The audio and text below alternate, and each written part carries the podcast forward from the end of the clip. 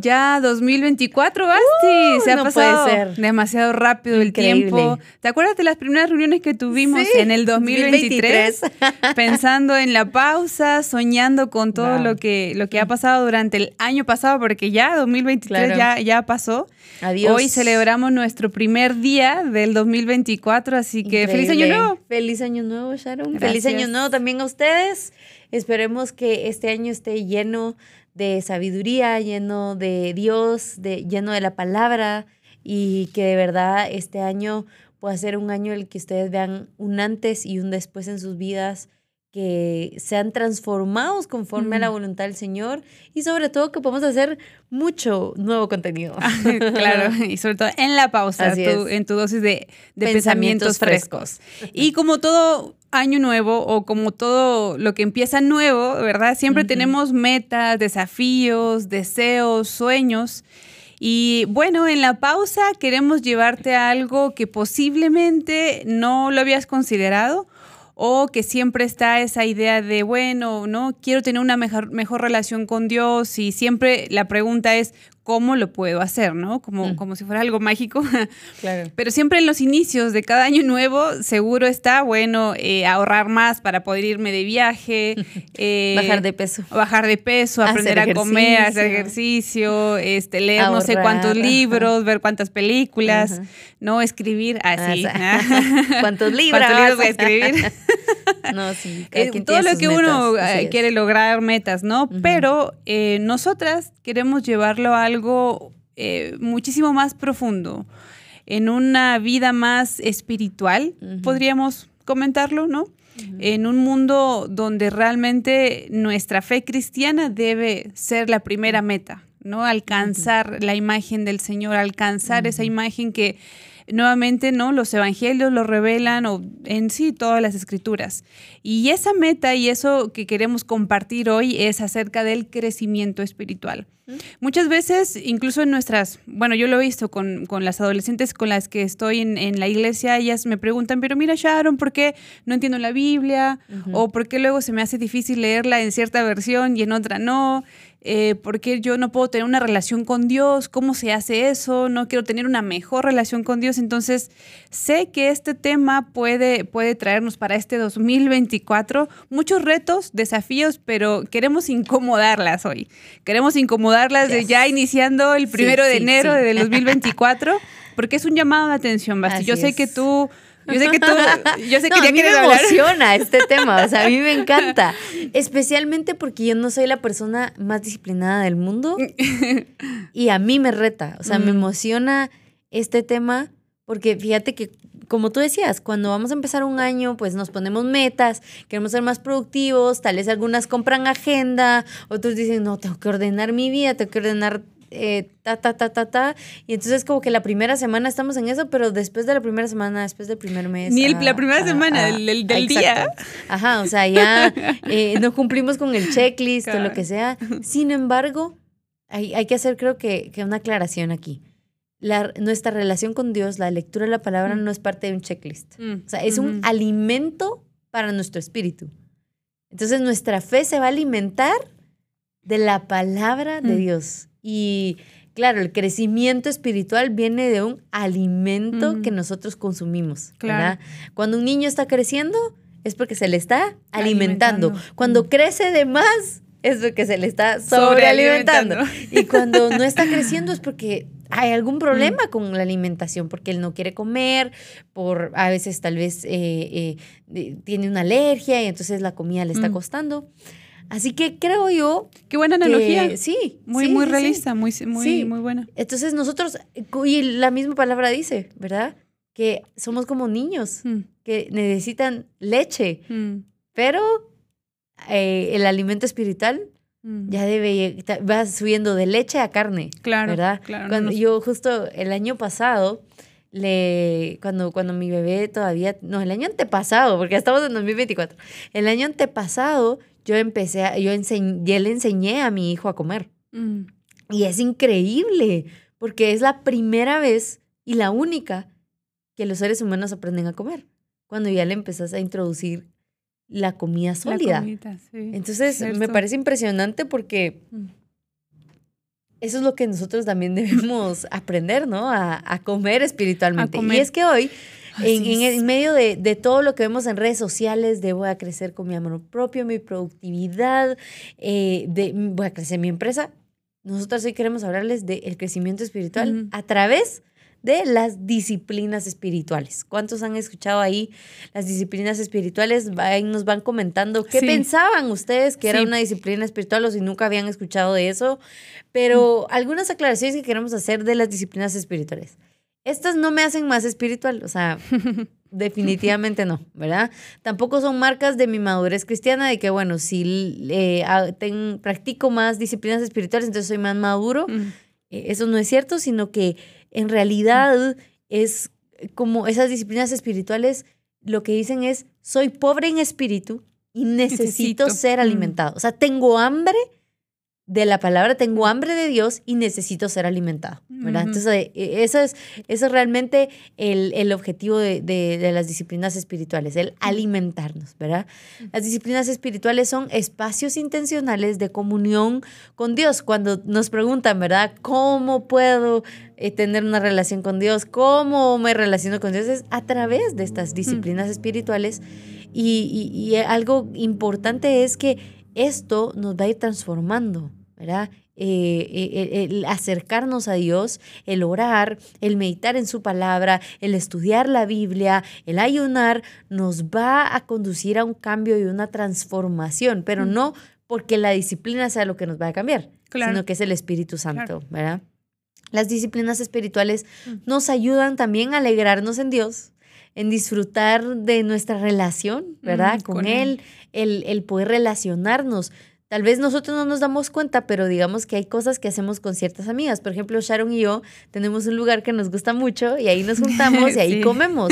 Y eso es como parte de una disciplina de amistad, ¿no? Nos reunimos en el mismo lugar, comemos, eso nos gusta, ¿verdad? Tal vez a ustedes tienen otras prácticas con sus amigos, pues eso es una disciplina espiritual con Dios, ¿verdad?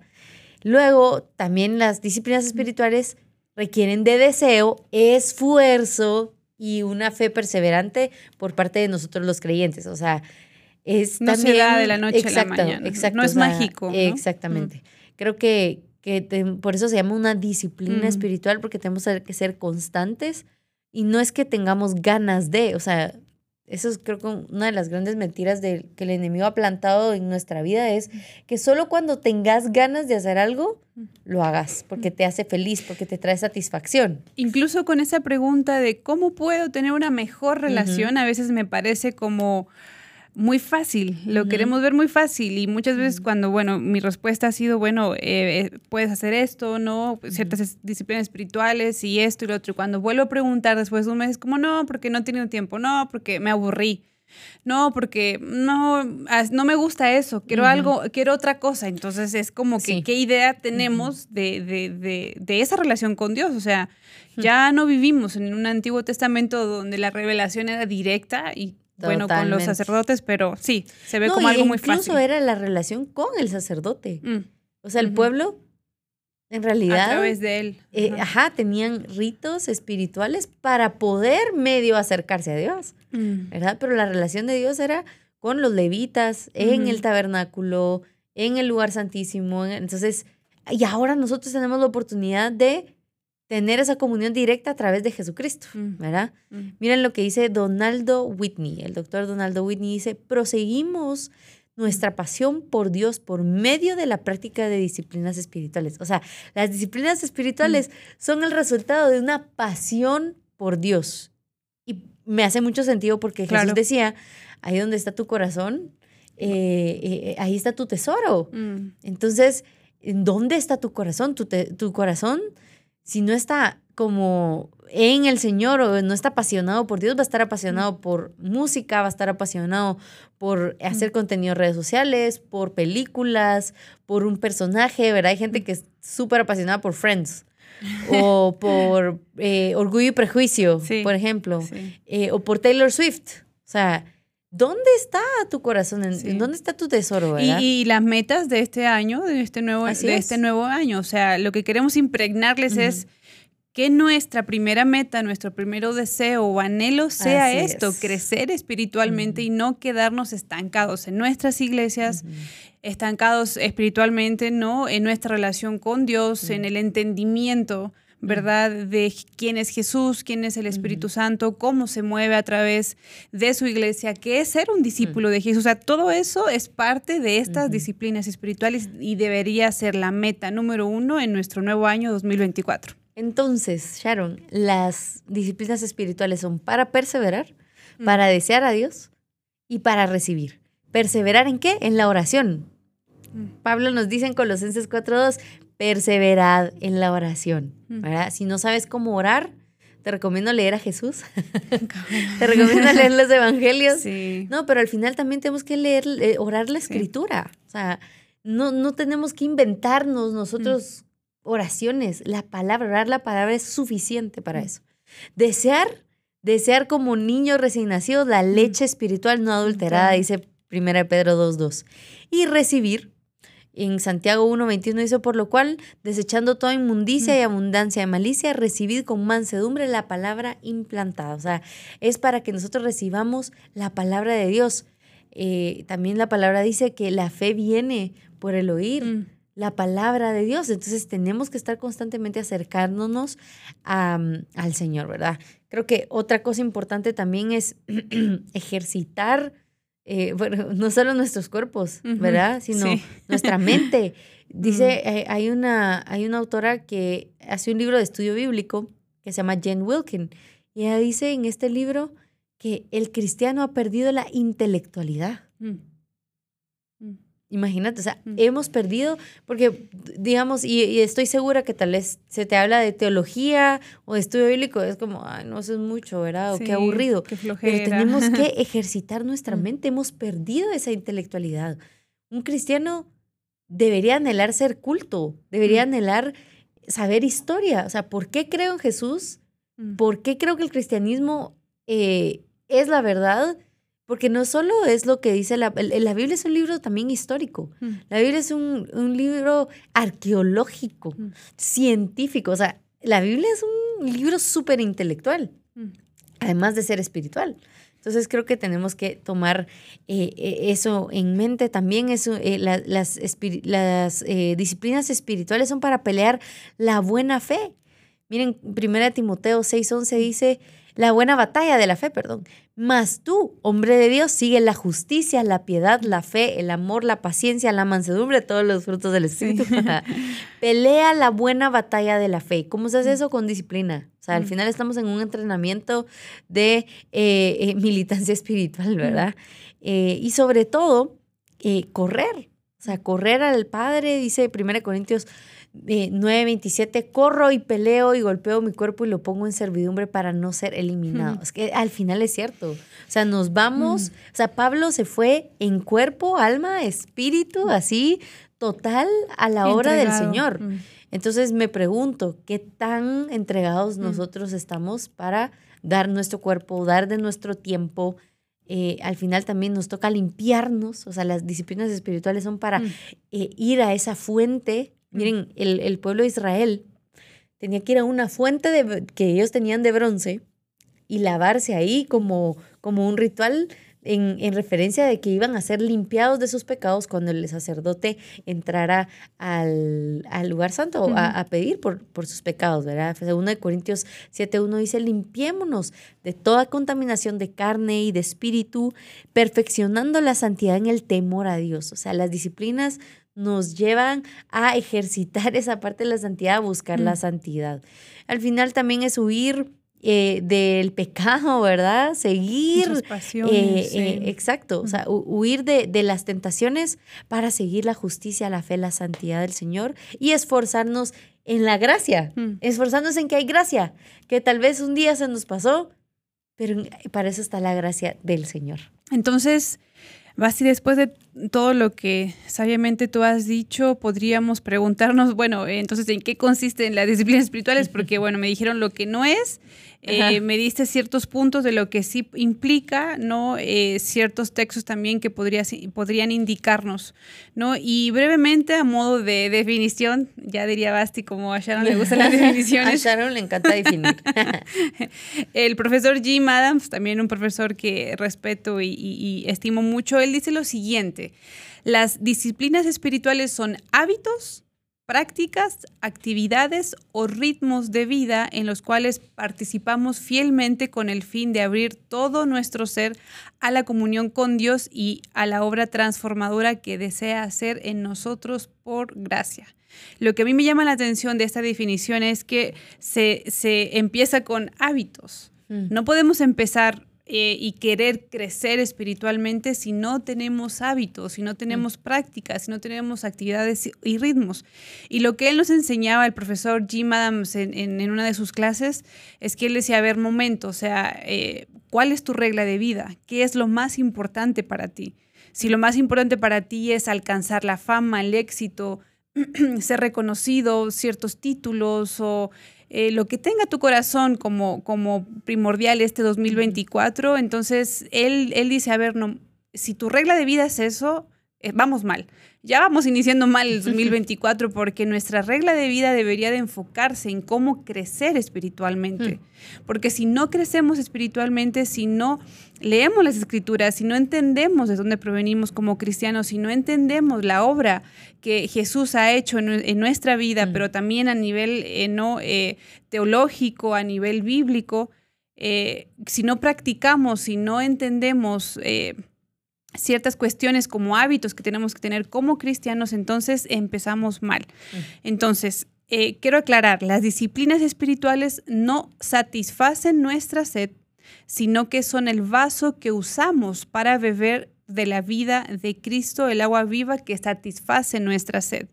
No es mi esposo, mi novio, mis amigos, el colegio, la universidad, mi profesión, mi carrera, mi trabajo. No es lo que ubico en las redes sociales, no va a ser incluso en sí en sí misma la iglesia, sino es Cristo.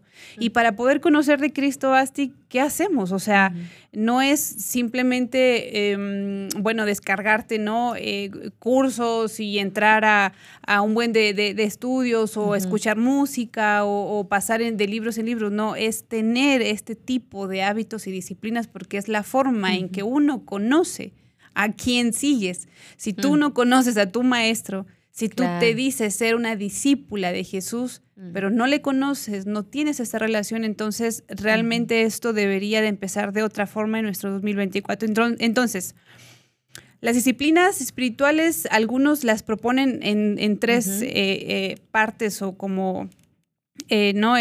puntos, que hay disciplinas que son interiores, disciplinas que son exteriores y disciplinas comunitarias. Las disciplinas interiores se reflejan en la meditación bíblica, la oración, el ayuno y el estudio bíblico, que es distinto meditación a estudio bíblico. Las disciplinas exteriores se reflejan en la sencillez de la vida, que muchas veces el Nuevo Testamento sobre todo nos marca esta sencillez de la vida, como Eclesiastes también lo indica, a la que el cristiano debería estar llamado. La soledad y el silencio, la sumisión y el servicio. Nuevamente, el servicio también se resalta muchísimas veces en el ministerio de Jesús.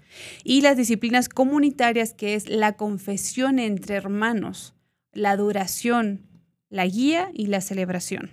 Mm.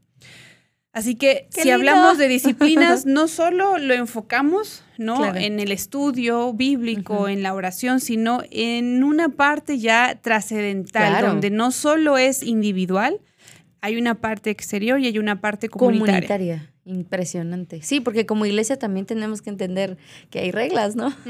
para, para hacer comunidad, pero eh, de verdad me encanta, o sea, me, encanta este tema, perdón que me emocione, pero de verdad me fascina. sí, sé que es, es uno de, mm. tus temas muy importantes en tu vida y, eso también lo reflejas.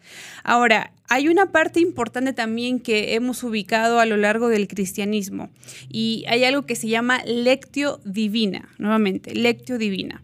Y esta es una práctica específica de lectura y meditación de las escrituras. Es una de las que he intentado, he intentado, porque se requiere de mucho hábito. eh, he intentado practicar eh, y es un enfoque particular en escuchar la voz de Dios a través de su palabra. Y es una cuestión aquí si es meramente personal, individual, y eso es lo que queremos hablar en este, en este momento. Ahora, se los voy a traducir a español, o sea, un devocional. de latín a español eh, es un devocional. El meollo de la lectio divina o devocional es aprender cómo meditar en una porción corta de la palabra de Dios con el fin de responder a Dios en oración, adoración y obediencia de corazón. Entonces, hay varios elementos. Eh, ya sea que tiene el devocional o que tiene la lectio divina, nuevamente, lectio divina, meditación bíblica, nosotros vamos a ubicar por ahora con Basti cinco, de las cuales queremos hablar, eh, no en lo que nos queda ahí. Rápidamente voy a mencionar las cinco. El primero es, eh, voy a hablar en latín, lectio, que es leer, meditatio, que es meditar, oratio, orar, contemplatio, adorar y operatio, aplicar. Entonces, ¿quieres darle tú con la primera? Aunque. Oh, sí, con mucho gusto. Sí. Con la lectio, leer. Con leer a la ustedes. Yo creo que de las cosas que más me preguntan es. ¿Cómo leo la mm. Biblia? Mm. ¿Verdad? Porque no saben por dónde empezar, pero yo creo que leer, o, mi, mi sugerencia sería que la lean desde Génesis hasta mm. Apocalipsis primero, porque especialmente porque creo que cuando uno abre un libro, no se va al capítulo 5, no se va después al capítulo 1, sino que ¿no? lo lees, o sea, no, pero lo lees desde el prefacio, la introducción, capítulo 1. Mm, Entonces creo que sí es importante primero para nuestro cerebro tener un orden. y después de, yo creo que después de haberla leído, de haber leído la Biblia entera de Génesis, Apocalipsis, pues sí, ya puedes tomar un, plan, o sea, puedes leer un plan diferente que incluya un eh, porque siento que también a veces cuando leemos por primera vez la Biblia completa, con diferentes pasajes eh, en un mismo día, no estamos leyendo en contexto mm. todos los capítulos, los libros, porque al final la Biblia es una como enciclopedia con diferentes libros. Entonces tenemos que pensarla así. O sea, no es que el capítulo de Génesis 5, eh, después me voy a leer Salmo 5 y todo va a tener como que... Coherencia. Ajá, o sea, creo que sí es lo mejor para las primeras personas eh, que están leyendo la Biblia o que van a empezar a leer la Biblia, es lee la de Génesis, Apocalipsis, aunque no entiendas el 95%, pero al final es escuchar la voz de Dios a través de lo que... Ahora, antes de que, que, continúes, solamente para aclarar, esta lectura divina, como bien lo ha traducido Basti, este devocional, la idea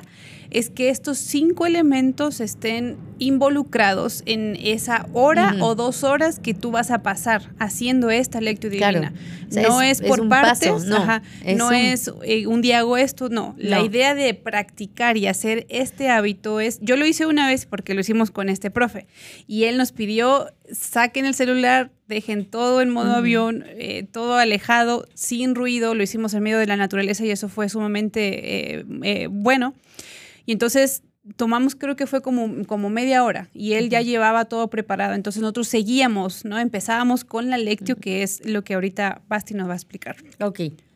Que el creyente lee la palabra de Dios, o sea, eso es como básico, ¿verdad? Ustedes, tenemos que poner atención a las palabras. Si no entiendes algo, puedes buscar en un diccionario o puedes preguntarle a alguien, mira, estaba leyendo esto, pero no entendí nada, pero está bien, después de, de haberlo leído, ¿verdad? Se concentra en una porción relativamente corta del texto, o sea, puede ser un pasaje, puede ser un, capítulo entero, puede ser un salmo. Eh, y, tampoco es como que de, e, esta es leer la Biblia, no es que estés leyendo un devocional externo. Yo hacía esta diferencia. Cuando leemos un devocional que alguien más escribió, es que alguien más está interpretando la palabra que mm. está, de, o sea, un versículo, ¿verdad? Un versículo, un pasaje de la Biblia. Pero lo más importante creo es que nosotros leamos, la Biblia, ¿verdad?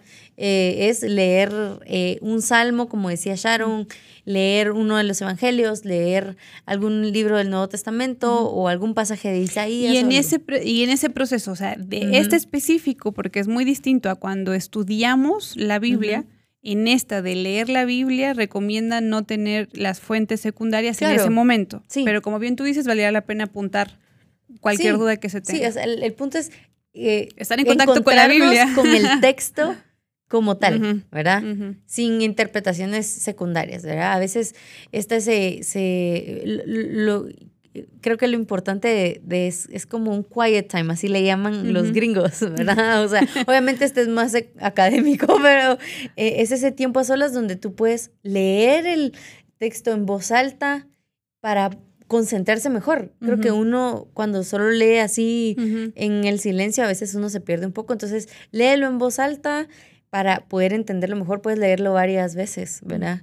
Eh, eh, y hay que poner atención a estas cosas que pasan cuando nosotros estamos leyendo el texto bíblico. Número uno, ¿quién es Dios? ¿Verdad?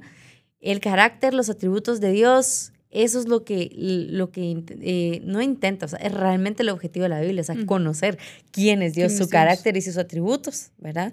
¿Qué hace Dios? Proezas, milagros, grandeza, o sea, ¿Qué es lo que él hace? ¿Cuáles son sus maravillas? ¿Verdad? ¿En dónde está su, su mano? O sea, eh, ¿qué está haciendo Dios en ese mm. texto específicamente? ¿Verdad? ¿Quién eres tú? También es, vamos a ver qué dice Dios de mí en ese pasaje, mm. ¿verdad? ¿Qué, ¿Qué, está dentro de mí? ¿Cómo, ¿Cómo puedo encontrar mi identidad en la palabra de Dios? ¿Y qué hará Dios en mí, por mí y por medio de mí? O sea, creo que eso es súper, súper clave lo más importante es quién es Dios y luego nos vamos a pasar a ver eh, eh, realmente qué es lo que Dios está haciendo, ¿verdad? Puede, puede que Dios te dé una promesa ahí eh, cuando estés leyendo la Biblia, ¿verdad? O puede ser que tal vez Dios vaya a redarguir tu corazón mm. de algún pecado. a mí me encanta, mm. hay un libro que se llama Cómo adorar al rey de Saknis. Y él dice que nosotros a veces entramos a leemos la Biblia sin entender que muchas veces no es un espejo, mm, sino es una fuente para lavarnos nuestras manos. Qué interesante. Entonces, porque a veces vamos y creemos que, bueno, eh, ¿qué es lo que Dios tiene solo para mí? Claro. Pero realmente tenemos que entrar con un corazón dispuesto a también ser corregidos eh, y encontrar a Dios, ¿verdad? Eh, Dr. Martin Lloyd Jones dice, la Biblia no es un simplemente un libro para ser leído, es un viaje para ser vivido. ¡Ah, la qué linda esa frase! Y después entonces de hacer esta lectura, vamos a meditar. El, segundo punto era meditar. Meditatio. Meditatio. Habla conmigo, meditatio. Meditatio. y en esta meditación, entonces, ya leímos, ¿verdad? Como lo bien lo explicó Basti, ubicamos un texto y nos hacemos estas reflexiones, quién es Dios, terminando en qué, qué, qué era qué hará Dios en ti. Después de eso, entonces, meditamos en la palabra de Dios y esto involucra el detenerte para reflexionar, considerar, poner atención, recordar, repasar, repetir, masticar, digerir y beber de ella. Se hace en arrepentimiento y con un espíritu de humildad. A veces a mí me pasa, y te voy a ser bien sincera, estoy leyendo y estoy pensando, ay, tengo que hacer esto, tengo que hacer lo otro. Entonces, incluso este profesor nos decía, oren al Espíritu en medio de eso, porque también es parte de distracciones, es parte de cómo funciona sí, nuestro es una batalla espiritual. Es parte de una batalla espiritual, entonces oremos en esos momentos y, y, yo lo he tenido que hacer y muchas veces porque estoy tratando de practicar el hábito en las mañanas, ayúdame, Señor, o sea, ya, yo sé que voy a llegar a la oficina y ahí empiezo, pero ahorita quiero concentrarme. Entonces, se hace en este eh, sentido de arrepentimiento y con un espíritu de humildad. Ahora, en el, en el movimiento de la meditatio, el lector puede uno, repetir la lectura o una parte de ella una y otra vez. Repetir la lectura enfatizando una palabra o una frase diferente en cada lectura. Hacer pausas en la lectura para reflexionar y orar, porque estamos hablando de una meditación. Memorizar una frase corta para masticar en ella en el transcurso del día y anotar ideas y observaciones en el margen de la Biblia o en un diario aparte. Esto involucra entonces ese espíritu de meditación. Ya leímos, ahora vamos a meditar. Y luego sigue la, oración. Si quieres, esa la comparto yo y la luego. Sí, sí, en la oración, entonces, después de haber hecho la lectura, la meditación, nos vamos a la oratio, que es la oración. Ahora, yo sé que muchas veces nos cuesta esta parte de orar, nos cuesta eh, poder eh, realmente dejar de repetir esas típicas frases tan eh, no sé si como, ¿no? Eh, estructuradas, y no, esta parte y lo que nos lleva a la lectura divina es eh, ese, ese fluir de lo que estamos practicando, la lectura, la meditación, entonces que entres, ¿no? Como, como ustedes lo tienen en esa, me gusta, la habitación de, de orar. Sí. Sabes que, mira, ahorita voy a hacer un comentario muy pentecostal, pero es aquí donde si tú tienes el don de lenguas, tú puedes hablar en lenguas, o sea, en la oración. Eh, pues, tal vez pueden haber personas que no creen en, en, los eh, eh, en, el don de lenguas que no está vigente, pero si tú lo crees, este es el momento para hacerlo. Porque cuando nosotros no tenemos palabras, el Espíritu intercede por nosotros. Entonces, si tú tienes el don de lenguas, en este momento lo puedes hacer. y si no, también puedes usar un salmo para orar, ¿verdad? Y repetirlo y repetirlo, y creo que eso es interesante. Perdón mi comentario. No, no, no, está bien. pentecostal. Entonces, la meditación en la palabra de Dios nos lleva a la oración. Y la oración, entonces, convierte nuestra meditación en peticiones alienadas con la voluntad de Dios. Entonces, como bien decía Basti, se puede orar usando un salmo, se puede interceder también por alguien en necesidad, por tu cónyuge si estás casada, utilizar una guía de intercepción, incluso aquí se recomienda una app para orar por los creyentes perseguidos. También, y ese es el que más me cuesta, reposar en silencio, mm. porque yo siento que algo tengo que decir, algo tengo que hacer, algo tengo que, que algo. y me cuesta estar en silencio, me cuesta estar en silencio. Leer una porción o capítulo del libro de Proverbios, ir afuera y alabar a Dios por la belleza de la creación, cantar al Señor o eh, repasar un versículo que se está memorizando. Entonces, después de leer, meditamos, oramos y ahora sigue la adoración. Adorar, miren ustedes, ahí, como les decía, a veces confundimos cantar y, la, y solo la música con adorar, pero en realidad adorar es eh, admirar a Dios. Y mm. ahí podrías escribir eh, palabras de admiración a Dios. Creo que eso es algo también eh, importante que cuando nosotros vamos a contemplar, como dice la palabra en latín, ¿verdad? Contemplatio. Es, adorar es contemplar la belleza de Dios, la magnificencia, arrodillarnos, postrarnos delante, guardar silencio ante su magnificencia, dejar que su espíritu se repose en nosotros, ¿verdad? Y por último, operativo, aplicar. Hasta aquí nosotros los cristianos pecamos porque de una vez leemos y lo aplicamos, pero hasta después mm. de todo esto, de todos estos pasos, aplicamos. Eh, algunos, incluyendo Martín Lutero, agregaban eh, a los primeros cuatro movimientos de la lectio divina, o sea, leer, meditar, orar, eh, un elemento que se llama operatio, que es aplicar. Entonces, la frase de aplicar consiste en descubrir maneras de aplicar y encarnar, valga la redundancia, y encarnar los frutos de los cuatro movimientos anteriores. Así el lector pasa de ser solo como un escucha o un espectador a ser un hacedor, o sea, alguien que está involucrado, quien experimentará la bienaventuranza de Dios en lo que hace. Así que, ¡hala! ¡Qué lindo! Sí. Yo quiero una parte 2 de este, de este episodio. Pero que sea la meta de nuestro 2024. Que sea la meta. Y si te quedaron dudas, espiritualmente. si necesitas repasar los pasos, escríbenos. Nuestras redes sociales de Instituto Crux están bien abiertas para que tú puedas escribirnos y decir, a ver, momento que no entendí o, o quiero o una explicación un poquito más no condensada, más profunda, escríbenos porque realmente queremos, Basti y yo, compartir esa meta para el 2024. Al final el objetivo del episodio de hoy es decirte, acercarte a Dios es lo más importante para este año, ¿verdad? Y hoy te dimos una estructura que es la lectio divina, traducido al español. Un devocional. Un devocional. leer, meditar, orar, adorar y aplicar. Son eh, cinco pasos, cuatro. Cinco. Son cinco, pasos, cinco pasos eh, que tú puedes llevar en un diario, incluso. Eh, que puedes escribirlo. Tal vez no puedes una hora entera, pero puedes dedicarle eh, 30 eh, minutos o puedes dedicarle más tiempo. Mm. Si eres mamá y dices, ala, pero ¿cómo lo voy a hacer? Solo quiero decirte que el Espíritu Santo está ahí para ayudarte. Mm. Si lo haces eh, leer y meditar en la mañana, orar a mediodía, adorar en la noche y aplicar al día siguiente, mm. eso está perfectamente bien. El punto es acercarte a Dios y seguir creciendo espiritualmente. Así que Sharon, Gracias. Qué emocionante este episodio. Fue un montón de contenido, pero la verdad es un tema que nos apasiona. Esperamos que sea de bendición para ti. Y ya vamos a empezar con la segunda temporada, pronto, así que esperen más noticias de la pausa.